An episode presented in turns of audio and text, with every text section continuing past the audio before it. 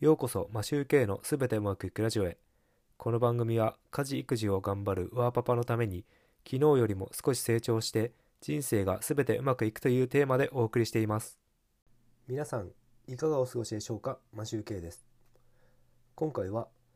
ハードディスクのデータを間違って消去してしまったお話をしたいと思います。口頭で話すと分かりにくいかもしれませんがご容赦ください。先日古い PC の OS を入れ替えようとしているというお話をしましたがその派生でやってしまった出来事です。古いノート PC の方は USB ブートができないのか別の OS を USB で起動できない状態になっていてその解決法を今探っているところです。今回の件は古いですがスペックの高いデスクトップ PC で内蔵ハードディスクを使えたりするので拡張性の高い PC になります。経緯としては古い PC の古いノート PC の USB ブートができないのでデスクトップの方ではどうなるかと試そうと思い内蔵ハードディスクを外そうとした時に配線の一部を破損してしまって内蔵ハードディスクの元の場所に設置できなくなってしまいました。配線の一部はプラスチックでできていて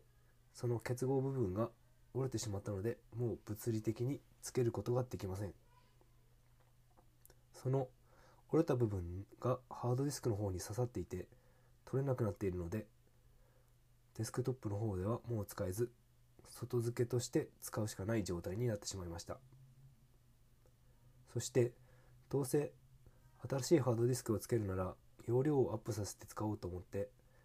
4TB のハードディスクをつけようとして購入しました。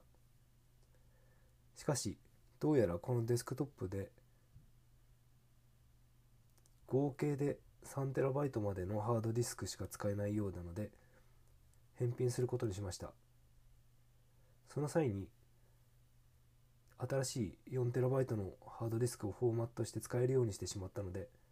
元の購入した状態に戻そうとした時に間違ってもともと入っていた重要データの方を重要データのあるハードディスクの方を消去してしまいました。ちょっと話が分かりにくいと思いますがとにかく今まで使っていた重要データのあるハードディスクの方を間違って消去してしまったということです。余計なミスをしてしまったのでえっ、と復旧ソフトっていうんですかね。それが1ヶ月9000円かかります。サブスクのものを契約しました。そしてデータデータを新しいハードディスクの方に逃がさなきゃいけないのでその移す用のハードディスクを1万5000円ほどで購入するという出費になりました。復旧ソフトはオンラインで購入した EASUS データリカバリーウィザードというソフトでいじってみましたが使いやすそうです。ポータブルハードディスクは使いようがあるのでいいのですがこんなことをやらなければ1ヶ月のサブスクソフトを1万円近くかけて使わなければいけなくなってしまったという無駄な出費をしてしまいました。復旧ソフトは今見たところ復旧こそできるものの今までデータにつけていた名前などが復元できなかったりして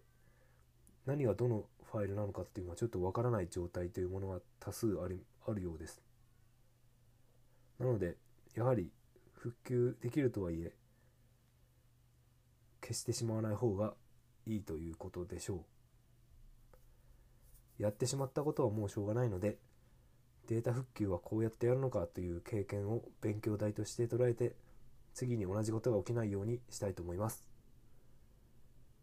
今も僕の横でソフトが動いてスキャンしているところなんですがこの後ちゃんとデータが復旧してくれることを祈っております。今回はこれで終わりたいと思います。いつも聞いていただきありがとうございます。それでは今日も全てうまくいく一日を。